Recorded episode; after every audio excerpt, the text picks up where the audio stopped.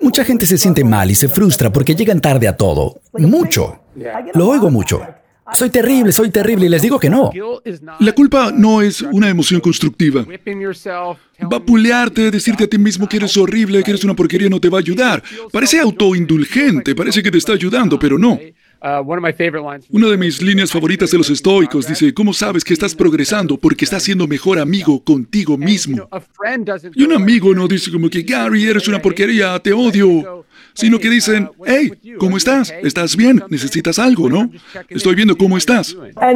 Y esa persona mejora, crean un sistema de administración, calendario, notificaciones, apps, quién sabe. Lo hacen por tres años y medio. Oh, no puede ser, salieron de ese patrón una vez que estaban en la disciplina. Se perdieron en el camino. ¿Cómo vuelvo a la disciplina? Dándote cuenta de que todos fallamos, somos seres humanos, y va a pasar. Y ese es el final de esa discusión y luego se trata de regresar cerca del lugar donde quieres estar o quién quieres ser.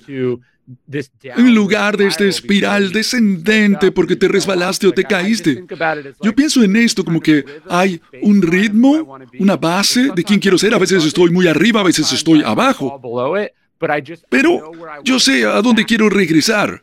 Todo el tiempo, ¿no? Es como en la música. Hay un ritmo, una rítmica. Y a lo mejor te aceleras o te quedas atrás, pero siempre está ahí. Tienes que regresar a ese ritmo. Me encanta.